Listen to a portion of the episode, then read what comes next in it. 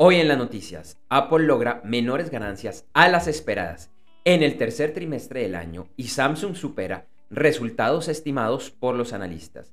Mi nombre es Andrés J. Gómez y te invito a escuchar los titulares de las principales noticias en el podcast de noticias diarias de Gerentes 360 para el viernes 29 de octubre de 2021. La Organización Mundial de la Salud advierte de un nuevo obstáculo para la vacunación contra el COVID-19 en África, la escasez de jeringas. El Reino Unido anunció que eliminará las restricciones que habían impuesto por el COVID-19 a viajeros de siete países, Colombia, Ecuador, Haití, Panamá, Perú, República Dominicana y Venezuela. El CEO de Facebook, Mark Zuckerberg, informó que la empresa cambiará su nombre por Meta para centrarse en su proyecto de largo plazo conocido como el metaverso. En un episodio futuro de nuestra versión de videoblog que se transmite lunes o martes si el lunes es festivo o feriado en Colombia, analizaremos este tema, lo que es el metaverso y lo que Facebook espera lograr con este cambio. Esta semana se siguen conociendo resultados trimestrales de múltiples empresas. Ayer, entre otras, Apple reportó ventas por 6 mil millones de dólares, lo cual está por debajo de las expectativas de los analistas. La empresa dice que esto se debió a los problemas logísticos internacionales y que esta situación se puede agravar durante la temporada de fin de año. Otras empresas que reportaron resultados fueron Samsung, que fueron mejores a los esperados, al igual que los de Spotify, empresa que aumentó su base de suscriptores e ingresos. Sony Pictures también reportó aumento en sus ganancias frente al mismo periodo del año pasado, aunque esto es una comparación con un periodo de pandemia en su máximo y con los cines cerrados. Y los resultados de Amazon estuvieron por debajo de lo que los analistas pronosticaban.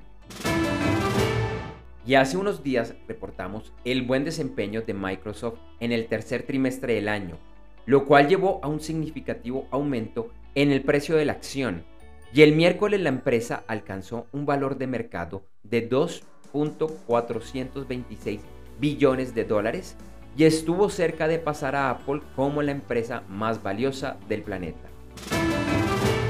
El gigante inmobiliario chino Evergrande, que como hemos contado atraviesa una gran crisis financiera, realizó un nuevo pago de deuda por 45.2 millones de dólares y así evitó por segunda oportunidad un default. Ayer jueves, los principales mercados accionarios e índices de Asia y Oceanía cerraron con pérdidas, y en América y Europa los resultados fueron mixtos. En América presentaron ganancias los principales mercados e índices de Argentina, Canadá, Colombia, Perú y los Estados Unidos. Hoy viernes, Asia y Oceanía cerraron con resultados mixtos, y los de Europa iniciaban con pérdidas, al igual que el premercado de los Estados Unidos. El jueves el petróleo subió y en el índice WTI se cotizó a 83.13 dólares por barril y en el Brent a 84.51 dólares por barril.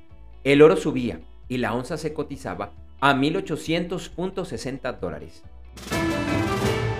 Algunos commodities y sus futuros que estaban teniendo las principales ganancias el viernes eran el cerdo magro, el aluminio, el cobre, el aceite de soya o soja y el zinc. En criptomonedas el Bitcoin subía y el viernes rondaba los 61.200 dólares. Ethereum también subía de valor y se cotizaba alrededor de los 4.350 dólares. Algunas criptomonedas que han tenido un importante aumento de valor en las últimas 24 horas son SafeMoon, Decentraland y Basic Attention Token. Finalizamos con las principales noticias del mundo de los deportes. Esta noche se disputa el tercer partido de la Serie Mundial de Béisbol en la Major League Baseball entre los Houston Astros y los Atlanta Braves, el cual se llevará a cabo en Atlanta. La serie se encuentra uno a uno. Un grupo de senadores bipartidistas en los Estados Unidos están proponiendo una modificación a la política anual de defensa en la cual prohibirían la participación de atletas de ese país en las Olimpiadas de invierno que se llevarán a cabo en China en febrero de 2022. Recientemente se conoció que Max Verstappen, piloto de la Fórmula 1 y actual líder de la competencia, se negó a participar del documental de Netflix Drive to Survive. Según sus declaraciones, siente que la forma como se edita y recrea el documental crea situaciones falsas y que fingen rivalidades entre los pilotos. Este documental ha sido un éxito para Netflix y ha ayudado a catapultar la popularidad de la Fórmula 1 en los Estados Unidos. Gracias por escuchar este episodio de Noticias Diarias de Gerentes 360 y te invitamos a que te suscribas en tu directorio favorito de podcast buscándonos como Gerentes 360. También encontrarás este y todos los episodios de Noticias Diarias de Gerentes 360 en nuestra página web www.gerentes360.com. Te recordamos que Noticias Diarias de Gerentes 360 se publica de lunes a viernes en horas de la madrugada de América y es un corto podcast con los titulares de las principales noticias en el mundo para empresarios, emprendedores, gerentes, CEOs y miembros de la alta y la media gerencia para empezar el día bien informado. Además, todos los lunes, martes y el lunes es festivo o feriado en Colombia, vamos en vivo con nuestro programa principal de Gerentes 360 a las 8 de la mañana hora de Colombia, Ecuador, Panamá y Perú. Este programa es un videoblog de unos 35 a 45 minutos de duración donde además de las noticias contamos con entrevistas, invitados, análisis y mucho más. Lo puedes seguir en vivo ingresando a www.gerentes360.com y un par de horas después de finalizar la transmisión en vivo encontrarás la versión de solo audio en los principales directorios de podcast. Feliz día, éxitos en tus negocios y nos vemos o nos escuchamos pronto.